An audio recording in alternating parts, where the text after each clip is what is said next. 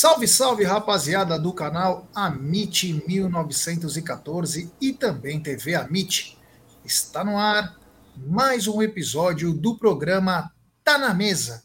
Episódio esse de número 593 e claro, um pouco mais leve. Quando o Verdão vence, nós estamos mais tranquilos. Boa tarde, meu querido Egídio Tatuado de Benedetto. Boa tarde, Gé, boa tarde, Zucão, boa tarde, família do chat, tudo bom com vocês? É, estamos mais tranquilos, mais, hum, mais calmos, mas não tranquilos, né? A verdade é essa, né? Mas vamos falar bastante desse jogo, Gé. É isso aí. Boa tarde, meu querido Zuco de Luca. Boa tarde, Gé, boa tarde, Gídio, toda a galera do chat. É, eu até numa hora, Gé, eu achei que vinha alguém do Real Madrid ou da MLS, né? Porque eu vi, eu vi umas fotos, eu falei, será que o Palmeiras está contratando? Mas não, eu acho que era brincadeira, cara. É isso aí, é isso aí, galera. E antes de qualquer coisa, eu preciso falar de uma gigante, da gigante Global Bookmaker, que o Egídio, ele tá viciado, né? O Egídio me mandou mensagem 4h48 e falou: tem um jogo no Vietnã, o que, que eu coloco? Mais 2,5 ou coloco cinco escanteios no primeiro tempo. Falei, calma, Egidio, eu tô dormindo, porra. Eu só acordo cinco e meia na segunda-feira. Esse Egidio tá demais. Estou falando da 1xBet. Ela que patrocina a Série Caute, La Liga, ela traz a dica para você. Você se inscreve na 1xBet, depois você faz o seu depósito e vem aqui na nossa live e no cupom promocional você coloca AMIT1914. E claro, você vai receber a dobra do seu depósito. Vamos lembrar que a dobra é apenas no primeiro depósito e vai até é, R$ 1.200. E as dicas do Amit da 1xBet é o seguinte: hoje tem complemento da Série A dessa rodada aí, a 16, com o jogo do Coritiba, que vem de quatro resultados sem perder, hein? São duas vitórias, dois empates. O Coritiba numa campanha de, de volta aí para sair dessa zona de rebaixamento. Então tem Coritiba contra o Fluminense às 19 horas hoje, então, é o complemento da rodada, que também tem Londrina e Botafogo de Ribeirão Preto pela Série B, Vitória e, Chapeco, e Vitória e Chapecoense também pela Série B, além de Mirassol e Grêmio Prudente aí de um jogo regional. Todas essas dicas você encontra na 1xBet e lembrando que na 1xBet também tem toda a Copa do Mundo feminina, é, a Copa do Mundo feminina você encontra sim na 1xBet. Por falar em Copa do Mundo Feminina, hoje foi uma Copa do Mundo Palestrina. Porque hoje, com três gols de Ari Borges e um de Bia Zanerato, o Brasil venceu o Panamá por 4 a 0, mostrando que a fase verde foi até a terra do canguru, meu querido Egídio. É, não é à toa que nós ganhamos com essas duas aí a Libertadores, né? Jogam muita bola, todas as duas a Ari hoje estava infernal, né? Tava sempre bem posicionada e conseguiu marcar três gols, muito bem. E aí deu uma assistência, se eu não me engano, também foi ela que deu assistência para a Bia, né? Então, realmente foi uma vitória palestrina, ex-palestrina, né? Mas vamos em frente aí já. É isso aí, começou a Copa do Mundo, Zuca. Hoje o Brasil jogou às 8 da manhã e com um show de palestrinas, o Brasil ganhou do Panamá, fez a sua parte que era ganhar e ganhar bem. É, fez sua parte, jogou bem, ganhou bem. Um golaço. Esse quarto gol foi um golaço, uma troca de, de passes aí genial. E, e a hora que a bola cai na areia, ela até podia fazer o gol, podia, mas ela dá um passe, uma assistência para a Bia, e a Bia faz um golaço. O Brasil começa bem, já. Eu não consegui assistir o jogo, mas depois eu vi os melhores momentos, eu vi os gols do Brasil, começou bem. É isso aí, é isso aí. Eu vou pedir like para rapaziada. Já temos mais de 370 pessoas chegando junto. Eu quero agradecer, porque nós passamos entre as nossas lives e os gols do Palmeiras, passamos de 100 mil aparelhos conectados no Amit no sábado. Muito por causa também da live maravilhosamente feita pelo Aldo, pelo Zuco e pelo Bruneira de protesto, do protesto da Mancha, o pré-jogo, o pós-jogo, além dos gols. Então, Agradecer a vocês aí que ajudam essa família a crescer a cada dia. Estamos já chegando aos 156 mil. Então, parabéns aí a todos aí que colaboram com o canal de forma direta, de forma indireta, mas principalmente deixando o seu like, compartilhando nos grupos de WhatsApp, que é importantíssimo. Eu conheço um monte, sabe o que eu faço? É, eu chego assim para um cara, você é palmeirense? Ah, tem um canal de YouTube, você não quer acompanhar? É bem bacana. E fala o nome. Se a pessoa é, gosta, lá vai e se inscreve. É natural a pessoa se inscrever. Então, se todo mundo fizer isso com o palmeirense, pode ter certeza que até o ano que vem o Amit chega a 200 mil é, inscritos. Todo mundo um, conseguindo um cada um, meu, nós vamos chegando aí. Porque é importantíssima a nossa palavra cada vez mais passar de. Como que posso dizer? De esferas. Bom, de divisas. Bom, continuando aqui, tivemos uma rodada importante, né?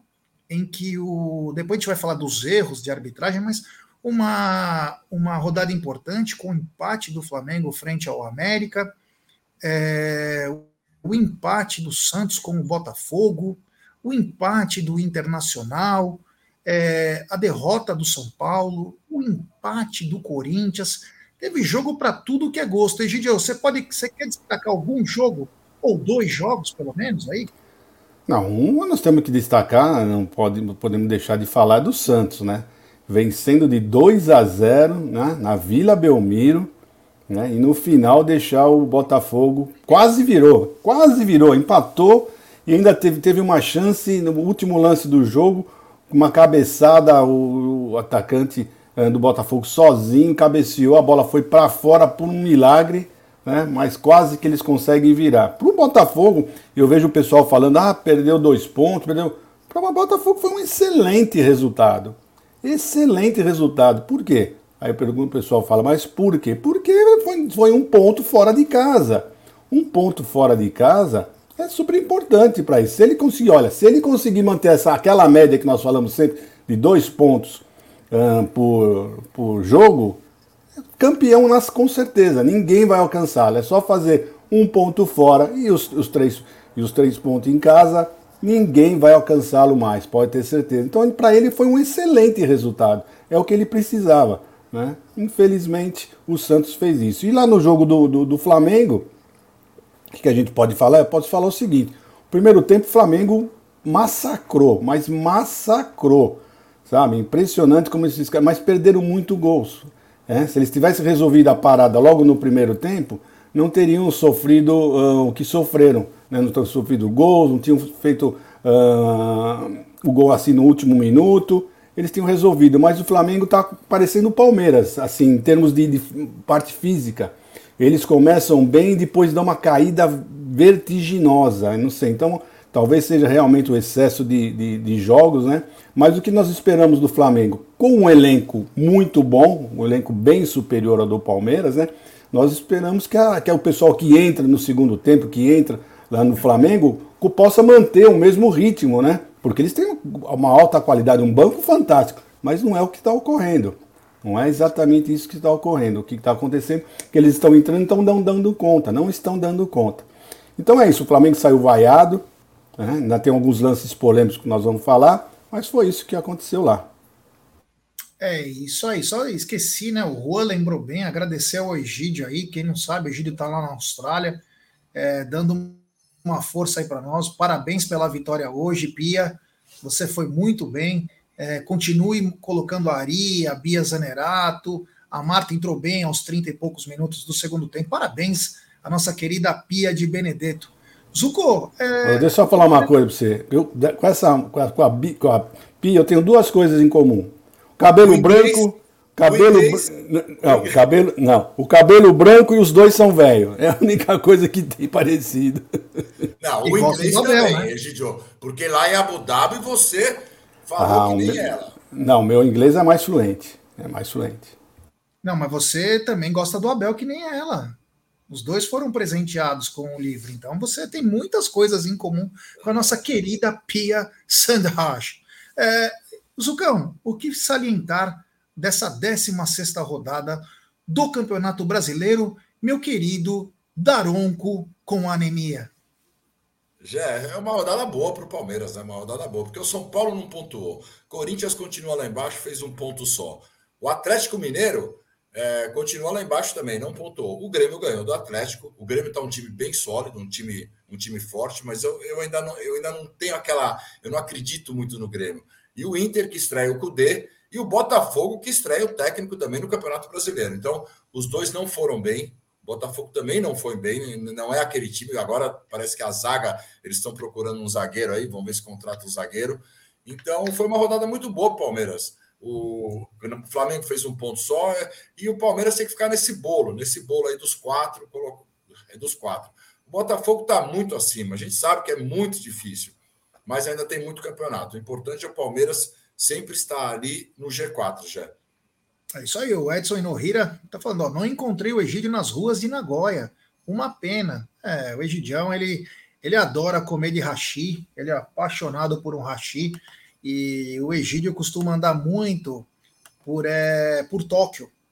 O Egídio canta em muitos é, karaokês lá em Tóquio, né? Ele é considerado um dos maiores cantores de karaokê do mundo e ele é convidado sempre, ele é patrocinado pela Sempre Toshiba, e ele vai fazer os seus shows aí com, com a banda Beatles Forever, Elvis não morreu, enfim, ele tem todo um repertório aí dos clássicos dos anos 50 e 60. Bom, lembrando dessa rodada aí, só para falar um pouquinho também, o Flamengo empatou na, das tripas coração, porque o juiz deu 408 minutos de acréscimo, era até empatar. Depois a gente fala dos lances é, perigosos aí, lances duvidosos. Teve também o, ó, o Yamada tá mandando, ó. Lá é só Toshiba. É, esse o Egídio é demais. Antes o, Egídio era Telefunken, né? Mas depois ele virou Toshiba. e Sânio também ele já teve. Mas é, o empate do Botafogo, né? O empate do Botafogo e o clima na Vila Belmiro é o pior possível quando você vê que o Marcos Leonardo não fala porque que ele fez a comemoração, ele meio que só faltou acusar a defesa que falhou nos gols. Então o clima não é legal. O Grêmio venceu o Atlético, depois a gente pode até falar das tripas coração aí, como diz o Zuco, não passa um mínimo de confiança. Com, olha, não passa. É, enfim, alguns jogos importantes, o Corinthians empatou, o São Paulo perdeu lá no Cuiabá, do Cuiabá. Aliás, o Cuiabá é uma grata surpresa, o Davidson perdeu o pênalti, mas é, faz uma campanha digna. Mostra que você vê o David, uma andorinha lá, consegue fazer um verão bacana. Enfim, jogos aí é, da 16 rodada. Agora eu quero falar para vocês sobre os erros. Antes eu pedir like para a rapaziada, já temos 700 pessoas chegando junto. Deixe seu like, se inscrevam no canal, ative o sininho das notificações, compartilhem em grupos de WhatsApp. É importantíssimo o like de vocês para nossa live ser recomendada para muitos palmeirenses. Agradecer a audiência maciça do Tá na Mesa, que está demais. Agora, Egídio, é o seguinte: nós tivemos um pênalti escancarado para o América Mineiro no Maracanã, que o juiz não deu. Muito pior do que aquela revolta que eles fizeram quando o Rios empurrou o Everton Ribeiro. Guarda na tua memória. Eu sei que você não tomou virilão hoje, mas guarda esse lance do pênalti para o América. Ontem, Goiás e Cruzeiro, simplesmente o jogador do Goiás lança a bola, o jogador do Cruzeiro assim, ó. A bola pega no braço, bem bizarro. E o Caio Max, árbitro, não dá pênalti. Grêmio Atlético, não impedimento do jogador do Atlético Mineiro, era gol do Atlético. Deram um impedimento por uma frieira, de uma frieira no, no tornozelo do jogador do Atlético. Deram um impedimento que não estava. E para finalizar, o gol do Botafogo irregular contra o Santos, a bola nem no negócio de escanteio estava.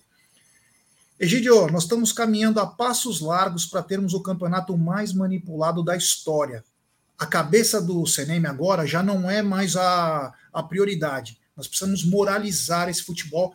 E a CBF, faturando um bilhão e meio, precisa refazer toda a situação da arbitragem e também colocar software, tanto na bola, como o software do impedimento, o chip da bola, o software do impedimento, porque não dá mais. A gente não sabe se é manipulado, se é ruindade, mas uma coisa é, já mudou toda a pontuação do campeonato. Ah, com certeza. Com exceção do Atlético, eu quero que eles se explodam, né? Que ficaram chiando tanto, né? Quando nós também fomos prejudicados, eu quero que eles mais se explodam, que sejam mais roubados ainda. Né? O resto você tem toda a razão. Você tem toda a razão. Mas eu acho que ainda o maior culpado de tudo isso é o VAR. O VAR está sendo uma vergonha total e absoluta. Porque o juiz ainda pode dar aquela desculpa que não viu, jogada muito rápida. Agora ele sentado lá no ar-condicionado, com mais de meia dúzia de monitores na frente dele, podendo voltar, passar, ver, rever todos os ângulos e não marcar umas coisas dessas é um absurdo, né? Na hora do, do escanteio do Santos, na hora, a hora que eu, ele foi cobrar, antes dele de sair o gol, o meu filho, o Márcio, já falou: ah, tá fora do. O Márcio tinha que parar o, a jogada. Infelizmente, já passou. E esses outros lances que você falou, do Cruzeiro, a, a mão, mas isso aí é tudo VAR.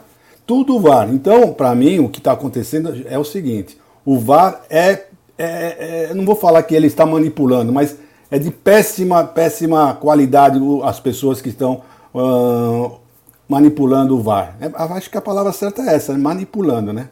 Que eles estão manipulando o VAR.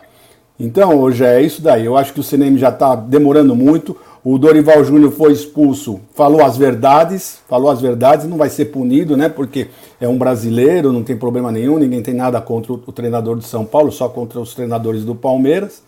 Mas ele falou exatamente a verdade. Vocês são uma vergonha, vocês são péssimos, né? E ele quis dizer tudo, não só os hábitos, mas também o VAR. Ele já quis dizer todo, todos eles. E é isso, Jé. Infelizmente, esse campeonato tá virando um brasileirinho, como virou aquele Paulistinha, né?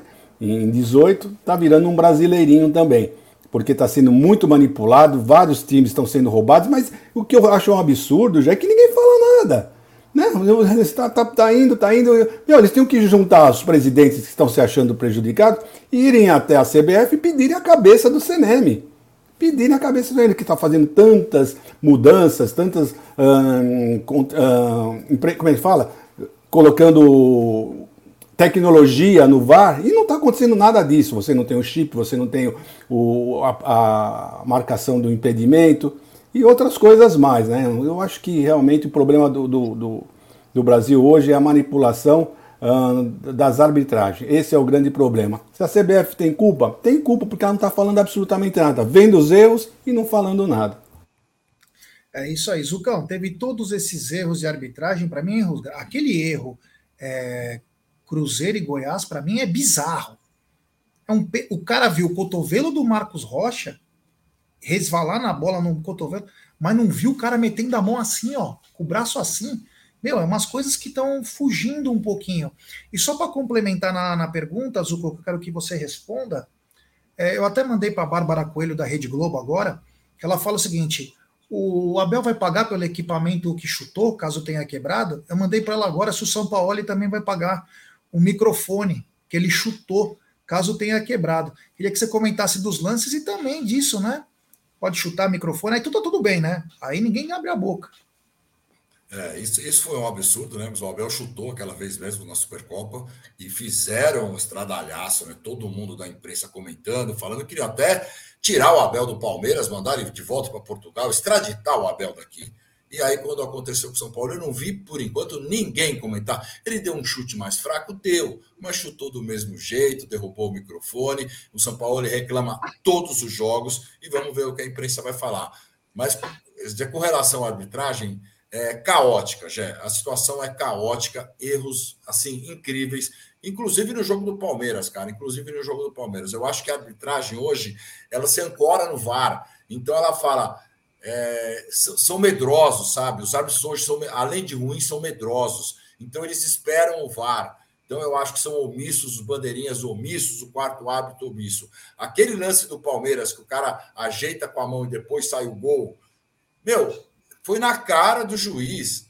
Por que, que ele deixa o lance seguir para sair o gol? Então ele tem medo do quê? Apita, cara. O lance do pênalti, ok. Ele deu a falta, pode até vamos falar que foi no cotovelo, eu achei que não foi falta, mas aí, claro, o VAR vai lá, acerta a linha e tal. Eu achei que foi também, depois pelas linhas, eu achei fora da área.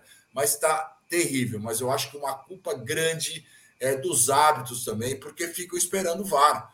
Então, ah, eu, eu, eu vou esperar, eu não vou fazer nada, e o VAR, como a gente falou, acho que manipula aí, cara, as imagens e tal, e acaba fazendo essa lambança que tá. Tá muito feio mesmo, tá terrível. Erros assim em todos os jogos, em todos os jogos. É isso aí. Vou pedir para galera deixar seu like. Mais de 856 pessoas chegando junto. Deixe seu like, se inscrevam no canal, ative o sininho das notificações e compartilhe em grupos de WhatsApp.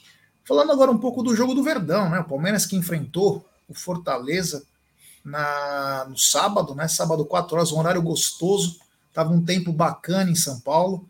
E o Palmeiras, com competência, não foi um grande jogo do Palmeiras, mas o que importa é vencer. É, ganhou de 3 a 1 do Fortaleza. No, Palmeiras precisava ter ganho depois de cinco jogos sem vencer no Campeonato Brasileiro. Palmeiras está agora no G4, mas foi um jogo muito complicado com grandes defesas do Everton. Eu queria que o Zuco falasse um pouquinho, bem falar um resumão, viu, Zucão? Não precisa também é faz um resumo aí do que foi esse Palmeiras 3 Fortaleza 1. Vamos lá, vamos lá. Gé, Gílio e toda a galera do chat. Palmeiras entrou num esquema um pouco diferente, num 4-4-2, né, Gé? Mas o 4-4-2 que eu vi, pelo menos em campo, um pouco diferente. Às vezes o Palmeiras fazia uma saída de três, muitas vezes com o Marcos Rocha, mas também com o Everton. O Everton também fazia essa saída de três. O Piqueires fazia. É, no campo, a gente vê ele fazia o terceiro cara de ataque. O Piqueires muito afunilado lá pela ponta esquerda. O Arthur pela direita eu achei muito isolado, muito bem marcado, mas muito isolado, porque ele não tinha também a chegada do Marcos Rocha. O Arthur está acostumado naqueles dois pontas rápidos, e quando ele tem a dobradinha do lateral e do meia, o Arthur vai muito bem. E, e nesse jogo eu acho que ele estava muito apagado. É, e muitas vezes ele caía ali pelo lado, né? E pelo lado esquerdo, a gente tinha as melhores chances é, realmente com o Piqueires. Aos sete minutos, depois de uma falta no Piqueires, o Piqueires sofre uma falta, o Veiga bate, a bola vai para escanteio. No escanteio cobrado do Veiga, a defesa tira de cabeça e o Rios de primeira acerta um belo chute de esquerda, a bola desvia. Eu achei até que foi no Gomes, depois que eu vi pelo, pelo vídeo, eu achei que foi no Gomes, a bola entrou, o Palmeiras fazia 1 a 0. Até os 25 minutos, o Palmeiras domina o jogo completamente do Fortaleza, o Palmeiras em cima, fazendo essa marcação pressão. Outra coisa, o Rony muito bem nessa marcação pressão lá em cima. Você vê que o goleiro muitas vezes tinha que chutar, porque o Rony ia, ia, ia em cima do goleiro. E aí eu acho que após os 25, o Fortaleza acerta a marcação. O Palmeiras desorganizado na parte defensiva. Eu achei que o Zé Rafael ainda continua sendo o único cara ali na marcação. O Rios e o John John faziam mais como meias e o Veiga um pouco na frente. O Veiga pisava mais na área, mas o Rios e o John John são bons na bola é, é, à, à frente, né? na fase de armação, mas na parte de recomposição eu não gostei dos dois. Eu achei que eles marcam, assim, não é deles, né? Ele não tem esse cacuete de marcação e o Zé, e o Zé, como a gente fala, ele fica muito sobrecarregado. Aos 33 minutos, aí o Pikachu ganha do Murilo ali na corrida, numa bola que ele ganha, o Everton faz duas defesas ali incrível. E aos 41 já sai o pênalti pro, pro Fortaleza, numa bola boba ali do Marcos Rocha, também não sei por que, que a gente fala, é difícil você você ir para a bola sem os braços, mas eu acho que ele foi imprudente. Eu não daria o pênalti, porque a bola bate no cotovelo, e eu acho que ele estava fora da área. Aí o pênalti marcado, eu até estava com o Bruneira do lado, eu falei, o Everton vai defender, o Everton vai defender. Aí foi o gol, e aí logo em seguida o Bruneira falou para mim, 23 pênaltis em jogo que o Everton não cata. Tudo bem, não tem problema, a gente sabe que é uma deficiência do Everton nos pênaltis. Aos 49, cara, um passe errado. O zagueiro dá um chutão e pega a defesa totalmente desarrumada do Palmeiras. Quase sai o gol dos caras. Aquele foi um lance absurdo. Mais uma vez, quase saiu o gol dos caras. Isso mais ou menos no primeiro tempo, já. No segundo tempo, o Abel, o Abel faz duas mudanças já no intervalo. A gente até assusta quando o Abel faz as mudanças no intervalo. Mas ele entra com o menino no lugar do John John e com o Mike no lugar do Marcos Rocha. O Marcos Rocha vinha muito mal no jogo, ele tá, ele entra o Mike, que aí o Mike começa a funilar, o Mike tem mais força para atacar. E é engraçado que ele tira o John John e ele coloca o menino de ponta aberta pela direita. E aí vira o Arthur para a esquerda. O Arthur que não estava bem na direita, quando foi para a esquerda, eu acho que aí ficou muito difícil. E com as mudanças, né? Essa do Arthur, eu achei que ficou difícil. Mas aí, aos 20 minutos, Aí eu achei que o, que o Abel arrumou o time. Ele viu o erro que ele fez nessa substituição. Aí ele coloca o Luiz Guilherme no Rios e o Breno no Arthur. E aí que eu acho que o jogo começa a mudar muito pelo Luiz Guilherme, né? Aos 23, uma grande defesa do Everton, logo depois que o Luiz Guilherme entrou, uma grande defesa do Everton. Aí o Fortaleza faz duas mudanças. Logo depois do, do, do Luiz Guilherme.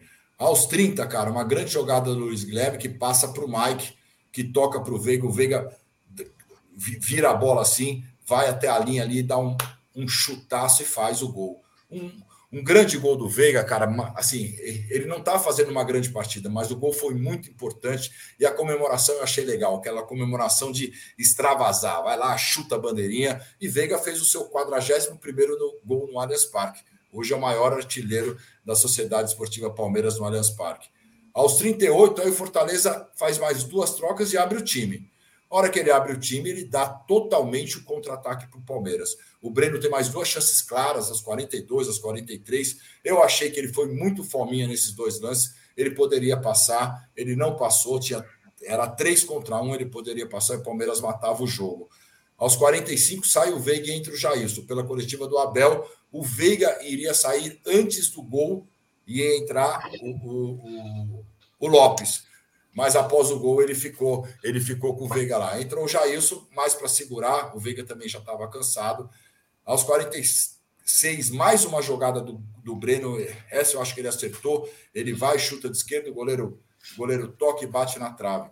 E aos 50, cara, um tiro de meta do Everton. O Everton bate um tiro de meta, o Rony ganha de cabeça lá em cima. O Rony vai lá no terceiro andar, ganha de cabeça, passa para o Luiz Guilherme, que faz uma linda jogada. O Luiz Guilherme foi muito lúcido, ele vai para a linha de fundo, levanta a cabeça e acha o Breno Lopes. Dá um toquinho, o Breno Lopes vai, e faz o gol 3 a 1 Resultado ok. Não achei que o Palmeiras jogou muito bem, principalmente nessa fase. É, esse pessoal do meio de campo aí, eu acho que o Abel precisa ajustar, mas o resultado foi excelente. Palmeiras parece que elevou um pouco a moral, todos ali, a torcida comemorando, os jogadores. Então eu achei que o resultado foi muito importante já. É isso aí, Gidião. Suas pinceladas. É, não tem muito o que acrescentar. Mas é isso, o Palmeiras realmente começou muito bem, começou jogando bem os primeiros 25 minutos, mas depois eu não sei o que está acontecendo, né? O que me dá uma caída muito grande, o Fortaleza o... começou a gostar do jogo, né? E teve vários lances, vários lances que poderiam ter feito gol, se não fosse o Everton, num grande dia. Ele fez defesas fantásticas. Né? Ah, ele não pula no gol nos pênaltis, tudo bem não tem, mas em compensação, durante o jogo, ele, fez, ele fez umas, pelo menos três defesas espetaculares, né? Que, é, que fizeram que, que o Palmeiras pudesse conquistar essa vitória. Então, essa vitória nós devemos muito ao Everton. Então foi isso que aconteceu no primeiro tempo. Segundo tempo, eu acho que o Abel veio completamente errado, colocando o menino jogando de ponta aberto, não rendeu absolutamente nada. Palmeiras não estava muito bem. Depois, aos 20 minutos, como o Zuco falou, ele consertou a besteira que ele fez, tirou o Marcos Rocha, também esqueci de falar, o Marcos Rocha saiu, entrou o Mike, essa foi certa, essa foi uma, uma, uma troca perfeita, porque o Rocha realmente não estava muito bem. Mas o menino pela direita, o Arthur já não estava bem na, jogando na direita, que é a posição dele. Quando foi para a esquerda, acabou de sumir. Né? Então foi isso, ele consertou a besteira que ele fez, né? aí o Palmeiras, o menino foi para a posição dele, o Guilherme voltou pela ponta direita, e fez grandes jogadas. Esse menino realmente é diferenciado, ele vai para cima, tá diferente até do, do, Arthur ontem, né? no, no, no, sábado, né?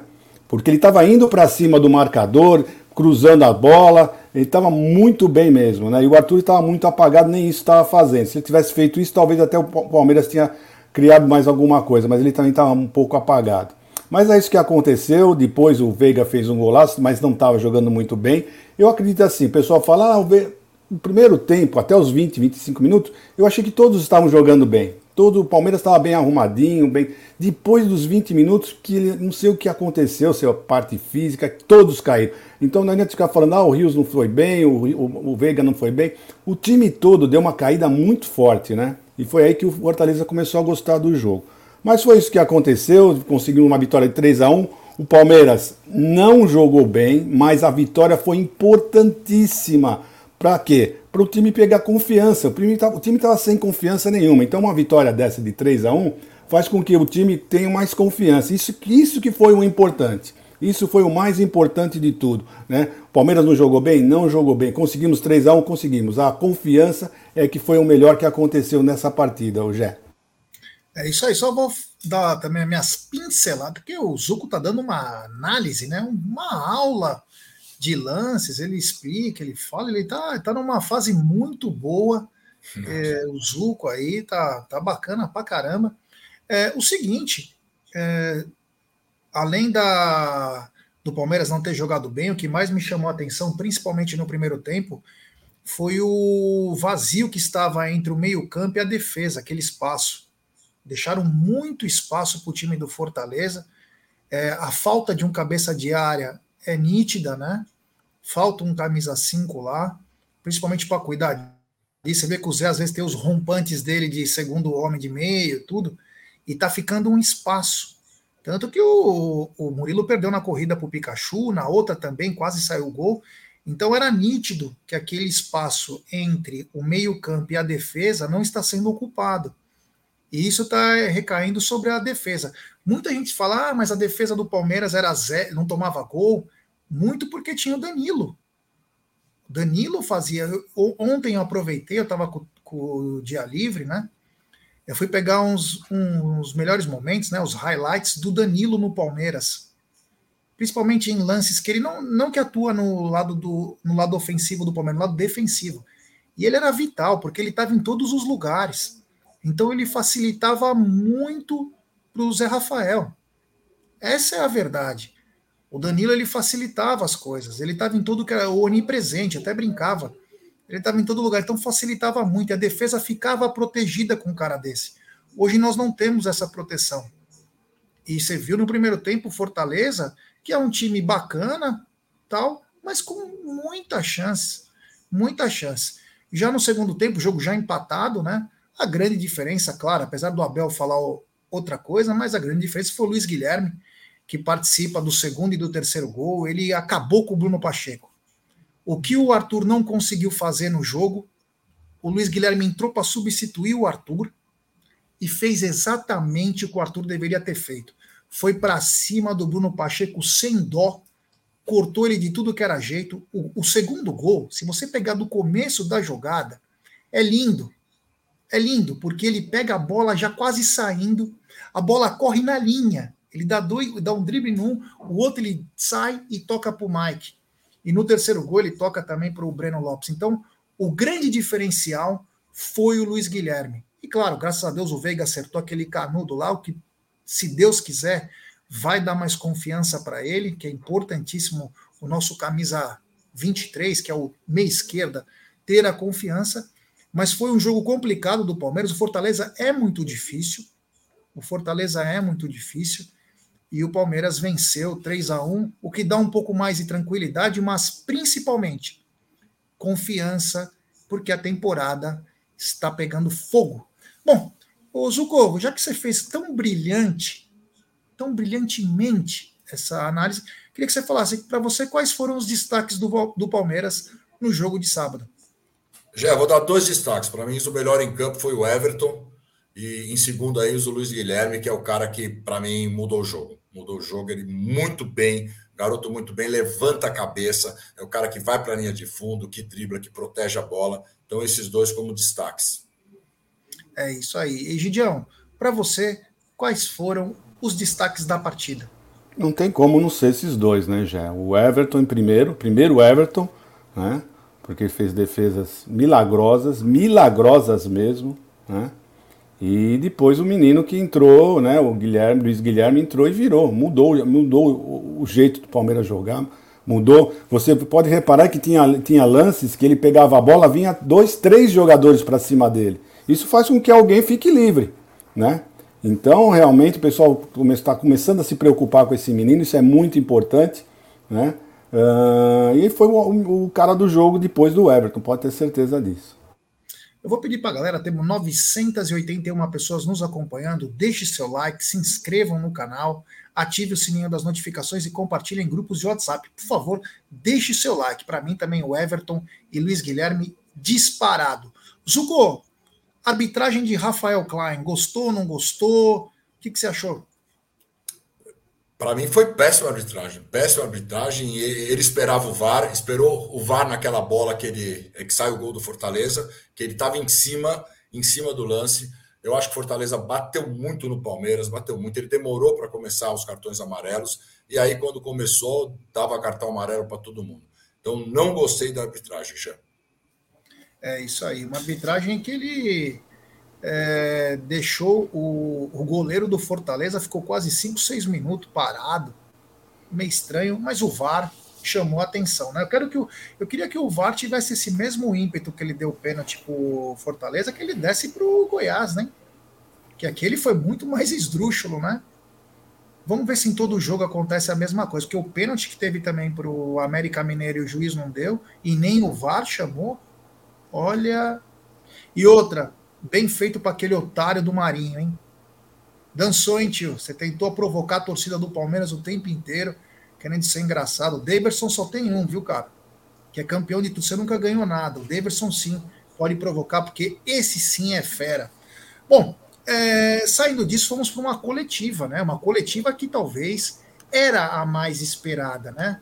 Uma coletiva bem bacana e teve alguns pontos bem legais. E o Abel fala sobre a dificuldade no empate. Abel, boa noite. É, hoje, quando o Fortaleza empatou o jogo e à medida que o jogo foi se aproximando do final, o Palmeiras tinha uma decisão para tomar dentro de campo que era assim: quais riscos correr e até que ponto correr risco para tentar ganhar o jogo sem se descuidar defensivamente. O jogo acabou ficando aberto, chances para os dois lados.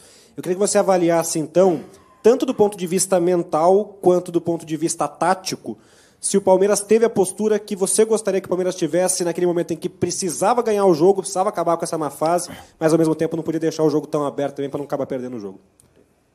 Estou bem sentado assim ou querem que eu me ajeite melhor? Estou, bem assim? Ou alguma. Estou bem? Estou? Pronto. É só para saber como é que, eu, como é toda a gente quer mandar habitats. Estou bem assim? Pronto, vou ficar assim com as costas inclinadas, que é para você. Olha, o, o maior risco que eu tomei foi vir para o Brasil treinar o Palmeiras sem autorização de toda a minha família. Esse foi o maior risco. Portanto, todos os riscos que eu passo agora, para mim, é peanuts. Há uma coisa que nós sabemos e que o futebol a mim me ensinou muito, que em fases não tão boas, porque hoje encurtamos mais a distância, num campeonato onde está tudo junto, há, um, há um, realmente uma equipa fora da caixa onde onde, onde nós comparamos este ano com o ano passado, uma equipa extremamente eficaz, é como é, e tem todo o mérito de estar onde estão, pela, pela eficácia que tem. Um, o resto está tudo ali embrulhado, mas não sei o que é que vai dar depois no fim, depois vamos, vamos ver. Jogo difícil hoje aqui em nossa casa. Um, fico muito feliz porque os nossos jogadores conseguem bloquear, falámos da parte mental, todo o barulho que vem de fora um, que acaba por ser interessante para alimentar uh, as mídias, não é? o que vocês gostam de fazer e, sobretudo, o ruído que vem de dentro da nossa cabeça. Esse, para mim, é que é fundamental. E, portanto, uh, o futebol a mim ensinou-me que um, temos é que trabalhar com qualidade, que é aquilo que fazemos desde que, que o treinador do Palmeiras chegou aqui, trabalhar com muita qualidade e chegar aos jogos, fazerem todos os jogos o máximo que puder para, para ganhar os jogos. Foi aquilo que fizemos hoje. Um, sim, ia, ia, ia tirar o Veiga para meter o, o, o nosso Lopes, para ainda ser mais agressivo na frente, empurrar um bocadinho o Luís para dentro e dar ainda mais andamento pelo Mike no, no lado direito. Um, mas não foi preciso. O Veiga, e é isso que nós precisamos. Esse, o, o, nosso verdadeiro reforço tem que ser voltar às nossas bases, que os nossos jogadores, os nossos, os nossos jogadores recuperem a sua forma física, porque houve muitos jogadores que, que, que fisicamente uh, têm estado em baixo, sobretudo por lesões. A, parte mental, porque esta é uma equipa muito valorizada e infelizmente quando abre o mercado uh, muitos jogadores foram sondados para, para sair, inclusive o treinador, eu também já disse isso. Fico feliz porque eles merecem, porque a forma como trabalham, como a forma como se dedicam, eu também já vos disse isso.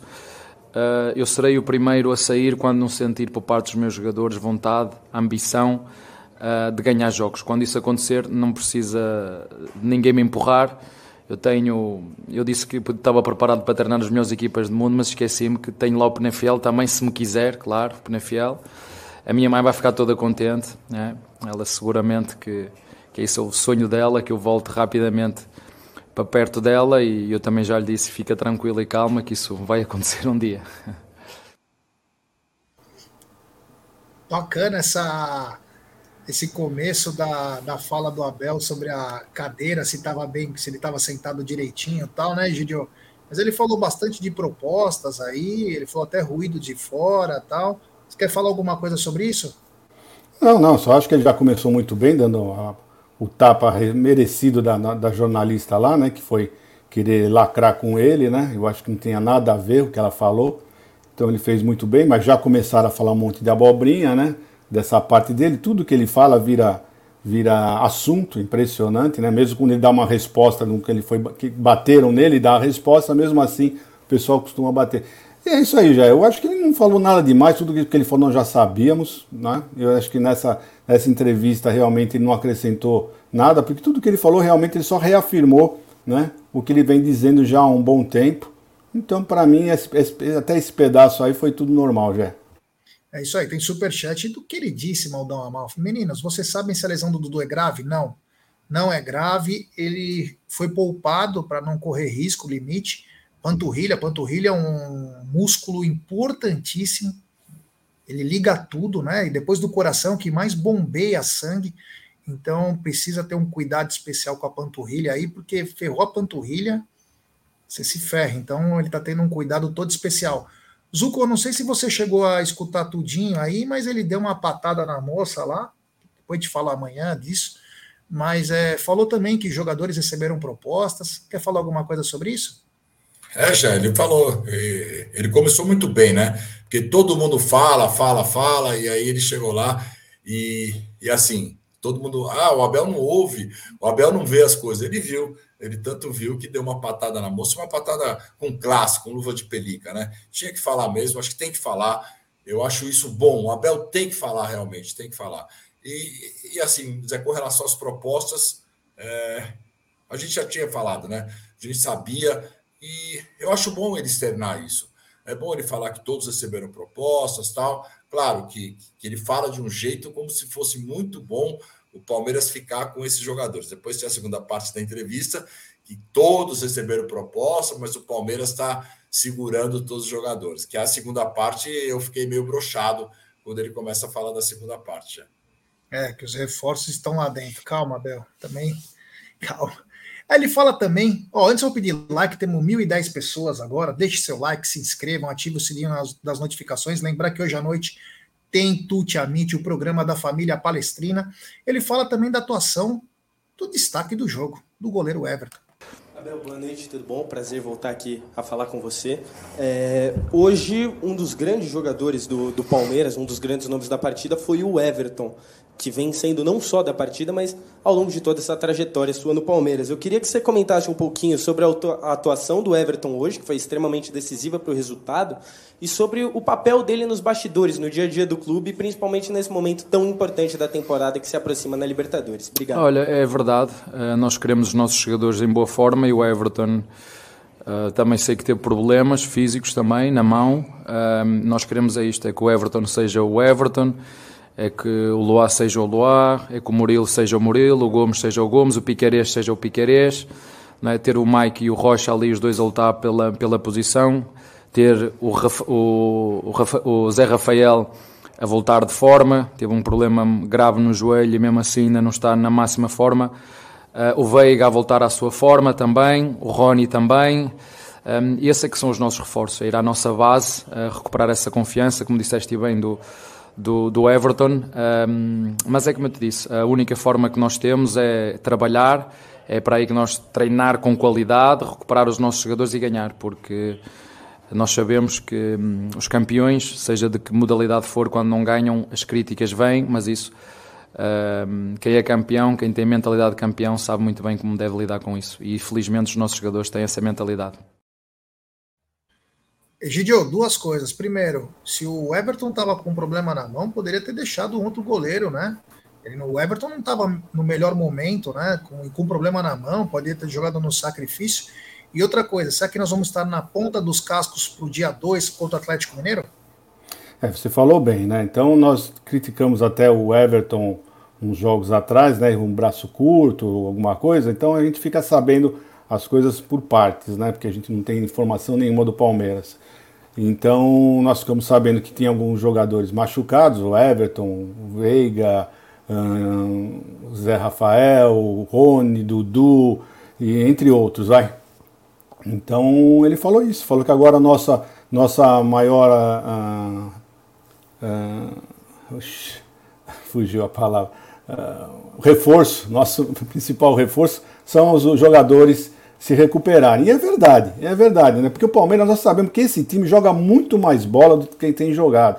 Né? Então alguma coisa, nós sempre falamos aqui, alguma coisa está acontecendo e ninguém fala nada. O que custava o pessoal falar que o fulano estava machucado, estava jogando um sacrifício, para deixar a torcida, vamos dizer assim, mais tranquila, mas pelo menos ficar sabendo o que estava acontecendo, né? Que a gente fica fazendo aquela conspiração, a gente fica inventando, pensando o que será que está acontecendo, estão de bico, estão realmente fazendo corpo mole, estão cansados, o que está acontecendo? Eles não falam nada, né? Então o Abel pelo menos está dizendo o que está acontecendo, os jogadores estão voltando aí de lesões, jogando uh, dessa maneira que você mesmo já, já disse, né? Na, uh, não, nós não sabemos por que, que eles estão jogando assim. Será que o Abel não confia tanto assim na base?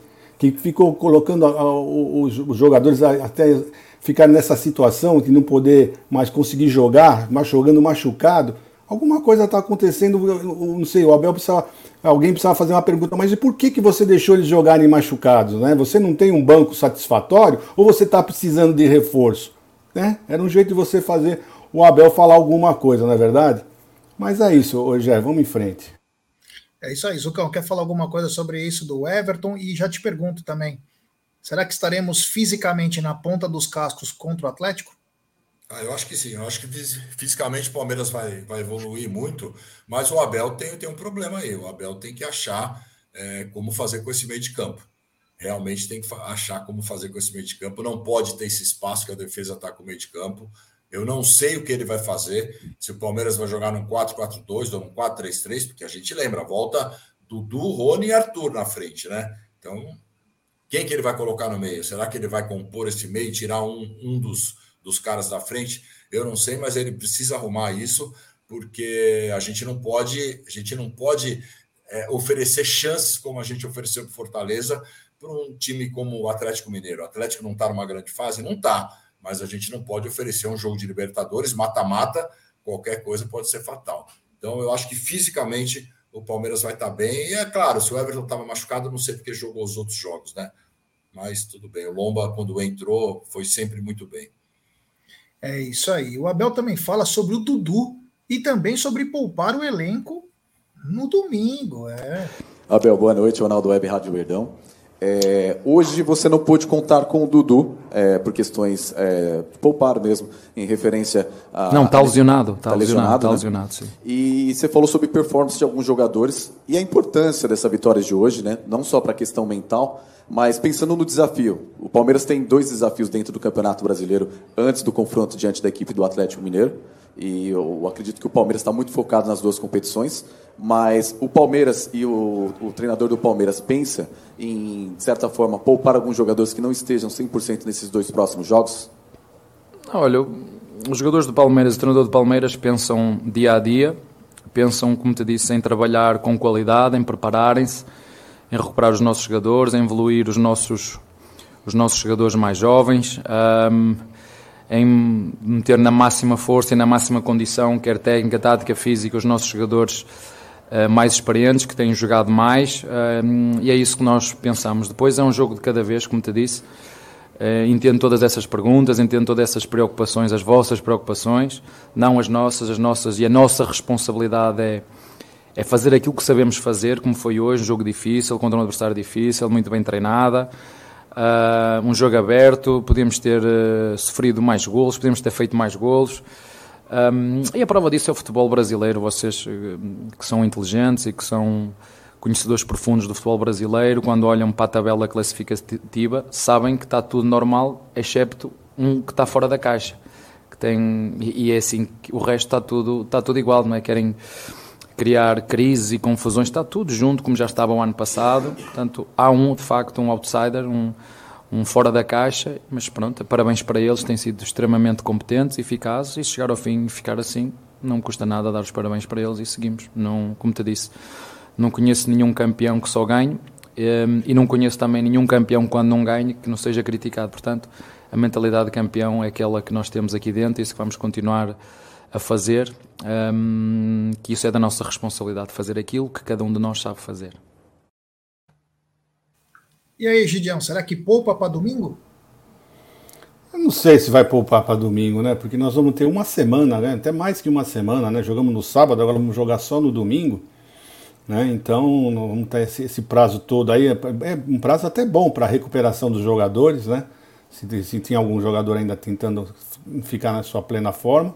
Essa semana pode ajudar bastante, né? Mas eu não sei, eu acho que ele vai mesclar mais o jogo uh, de domingo, vai ser um time mais mesclado, porque ele sempre reclama, né? Que se, o, se o Palmeiras jogasse no sábado, eu teria, eu afirmaria para você que jogaria completo, né? Mas como o jogo é no domingo, né? Eu entendo outro jogo logo depois de dois, três dias, né, na quarta-feira eu já fico em dúvida que ele coloque o time principal.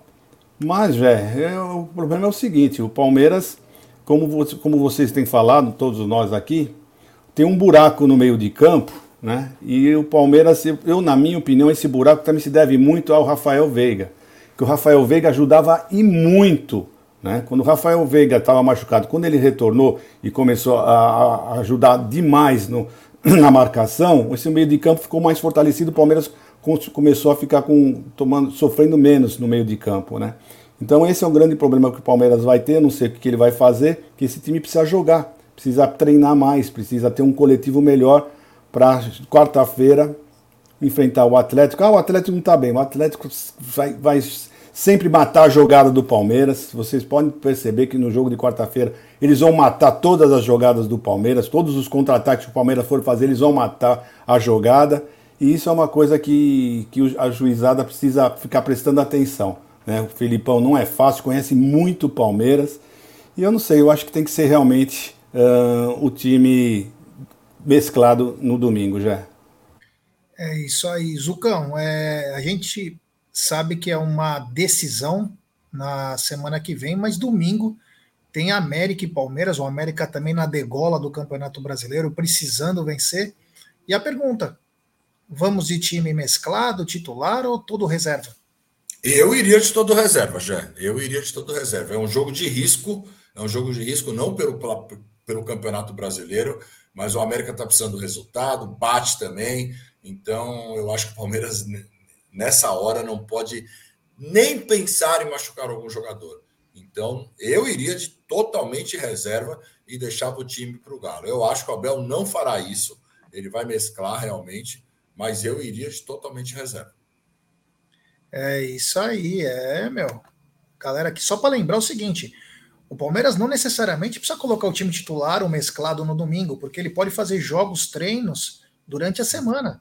A semana toda tranquilo, fazendo jogos para a galera manter a intensidade, mas aí no jogo a Vera no domingo, dá uma segurada, até porque o Atlético vai ter um dia mais. Depois a gente vai falar sobre isso, ou amanhã. O Atlético vai ter um dia mais. E o Abel gosta de salientar isso. Ele gosta de falar isso sempre. Então, é mais uma maneira também de, de igualar as coisas, colocando um time é, mesclado. Ele fala também sobre reforços internos. Essa é uma coisa interessante. Abel, boa noite. Você falando né, sobre essa situação dos reforços internos, né, recuperar os jogadores. Acabou de revelar que o Zé Rafael também foi um cara que teve proposta. Recentemente a gente ouviu né, até uma entrevista da mãe do Gustavo Gomes falando sobre uma possibilidade dele ter saído. E você já falou também em entrevistas coletivas que gosta de conversar com os meninos da base quando eles estão chegando no profissional com relação à educação financeira, para ajudar também eles. Como hoje o Abel Ferreira também conversa conversa com esses jogadores mais experientes, que recebe algumas ofertas, que tem um monte de zero nessa oferta, que pode mudar uma realidade. Como é que, além da direção que breca essas saídas, o treinador também conversa para a cabeça ficar no Palmeiras? O que os jogadores tiveram, o treinador também esteve. Nós, quando assinamos um contrato, temos obrigações. Se chegarem aqui e tu quiseres sair, e se eu quiser sair, há uma coisa muito fácil, ele tem que pagar a cláusula. Né? tem que pagar a cláusula. Se o clube entender que hum, a oferta é baixa, e é baixa para, para esses dois jogadores, tem muita qualidade agora se chegar aqui um clube e pagar a cláusula do Luan, ou pagar a cláusula do, do, hum, do Gomes, ou pagar a cláusula do Zé Rafael, ou pagar a cláusula do Rony, ou pagar a cláusula do, do Vanderlá, ou pagar a cláusula do Piquerez, uh, ou pagar a cláusula do treinador, ou pagar a cláusula do Zé, do Zé Rafael. Todos os jogadores que eu estou a dizer tivemos ofertas por esses jogadores. Portanto, um, vamos, como te disse, uh, focarmos naquilo que nós controlamos. Um, eu entendo, são muitos zeros, de facto, são muitos zeros. Um, eu já ganhei alguns quando era jogador, os suficientes. Um, ganho mais um bocadinho agora, mas não é isso que eu me movo. Eu movo-me com convicção, movo-me por, por aquilo que eu acredito e, como te disse anteriormente, quanto eu acreditar neste projeto, porque sei quando me contrataram qual era o projeto que tinha. Um, acredito, se calhar, se naquela altura o Palmeiras estivesse a nadar de dinheiro, se calhar não era eu que vinha, não é? Porque houve outros treinadores que recusaram vir para aqui, não é? Um deles está num grande clube brasileiro, que já o disse publicamente, não é? que disse não, o Palmeiras não tem capacidade para lutar com. E outro disse que sim, depois disse que não, não é? e, não e não quis vir. E depois houve lá um que estava na Grécia, uma ilha absurda, uma água espetacular, é? numa piscina, peixe espetacular, e deu-lhe na cabeça de vir correr riscos. Quem falou de riscos foi você. Pronto. Esse foi o maior risco que eu que eu corri na minha vida, que é ficar sem a minha mulher, que é esse é um, esse é um risco que eu não posso perder. É, o Abel falou sobre reforços internos, falou de proposta, falou sete, oito atletas aí que receberam proposta agora nesse tempo e finalizou dando uma pequena alfinetadinha no Sampaoli, que na época que vinha para o Palmeiras, falou que o Palmeiras não tinha como bater de frente com o Flamengo. E aí, Egidião, o que, que pode comentar dessa fala bacana do Abel. É, realmente foi bacana, deu uma bela alfinetada, né? Não só mostrou que tinha como vem enfrentar o Flamengo, como tinha, como ganhou vários títulos em cima do Flamengo, né?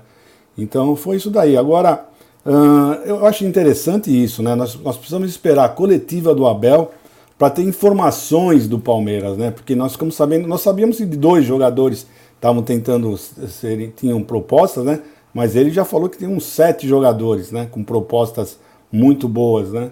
Então é isso, né? São coisas que a gente não fica sabendo. Então é sempre nas coletivas do Abel que nós ficamos sabendo alguma coisa, né? Então se fizerem as perguntas certas, nós arrancamos alguma coisa do Abel, porque a gente fica sempre na dúvida, né? Fica sempre essa essa esse diz que me diz. E na realidade é isso que está acontecendo, né? por várias propostas, jogadores realmente mexem com a cabeça. Ele mesmo falou que a cabeça dele mexeu por uma noite, né? ele foi bem claro quando falou isso.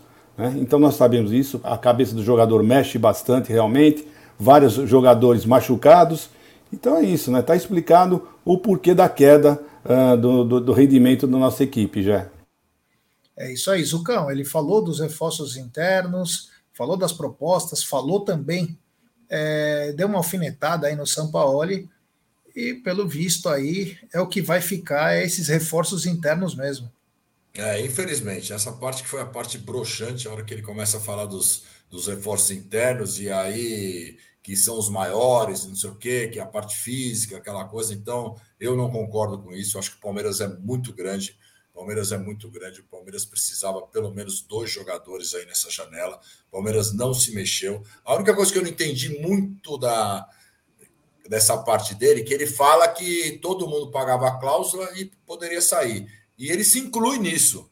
Mas eu acho que não é bem assim. Eu acho que o Abel não quis ir, não quis nem conversar, porque a cláusula dele não é que nem a cláusula de, de jogador. Então, quer dizer, se pagasse a cláusula ele ir embora, só essa parte eu, eu, eu, eu acho que ele errou na hora de comunicar aí. Mas tudo bem, Abel, para mim, tem que ficar aí do Palmeiras para a vida inteira já. É isso aí, ó. Lembrar que hoje à noite tem Tuti Amite, o programa da família palestrina. Tá muito bacana fazer esse Tuti Amite cada vez mais cheio de gente, audiência bombando. Teremos muitas notícias no mercado da bola. Esse Aníbal vem ou não vem? Tudo isso você vai saber à noite. Amanhã também não está na mesa. Muito, mas muito mercado da bola aí para nós todos. Egidio, ou melhor, deixa eu começar pelo Zuco, porque depois eu, eu dou para os mais velhos o tchau. É, Zuco, muito obrigado. Valeu. A sua análise está cada vez mais aprofundada. Continue assim. E eu quero que você finalize a sua participação com aquele famoso. É. boa tarde, Gé, boa tarde, Egídio, toda a galera do chat. Eu vou dar mais um destaque para a torcida do Palmeiras, cara. A torcida do Palmeiras foi realmente fantástica. Esquecemos de falar disso. É, fizemos, também mais. É, fizemos o protesto lá na parte da manhã, Mancha Verde, que, e, outros, e outros torcedores também. E na hora do jogo, a torcida só cantou, só incentivou e só apoiou. Então, aquela, aquela nota de protesto realmente foi aquilo: apoio incondicional a Abel Ferreira e seus jogadores. Avante, sempre avante palestra. Boa tarde, meu querido Egídio. Que você tenha uma ótima tarde e nos vemos em breve, meu querido amigo. Obrigado, Gé. Obrigado, Zucão. Eu queria mandar um beijo para o meu filho, o Márcio, que está aí no chat, para minha irmã também, tá? Então é isso aí, pessoal. Tudo de bom para vocês. Até mais. Antes de eu terminar, temos aqui o super chat.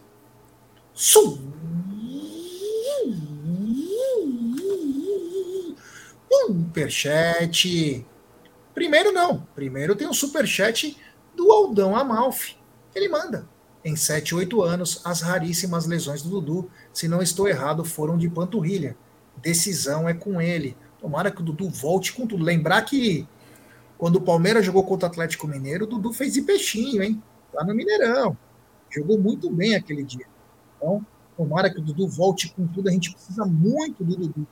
Obrigado, Aldão Amalfi. Panturrilha é complicado, hein? É, meu amigo, não é fácil não. E tem super. Ele já me mandou 99 mensagens de ontem para hoje. Ele está monitorando todos os blogs do Racing, a Taik, a Fox Argentina, e ele me manda. Grande Luquinhas de Deus. É, Egídio, para abrir a boca sobre os jogadores que receberam proposta e falar sobre os ruídos de fora, críticas aos protestos, o Abel soube a fazer. Agora, para cobrar a Leila Barros, nada. Felipão falava da falta dos camarões. É, esse Luquinhas de Deus, eu vou te falar, ele é uma máquina de. Eu vou, Luquinhas, me manda teu currículo. Eu sei que você não precisa, mas eu quero colocar você no scout do Verdão, porque a gente precisa de caras assim. Ele é demais. Ele manda cada uma que nem eu entendo. Eu falei, mas quem é esse cara? Ele já sabe até a...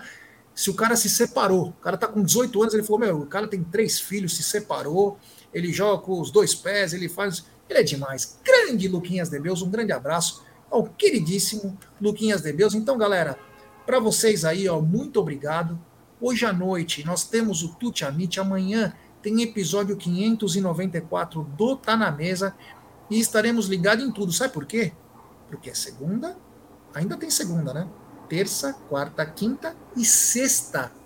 A gente finaliza, tem que estar com o nome no bid, se quiser jogar a Copa Libertadores da América, tá bom? Então fiquem ligados aí, porque tem muita coisa hoje à noite, amanhã, semana toda. Muito obrigado, valeu, avante palestra. Viva Porto! Viva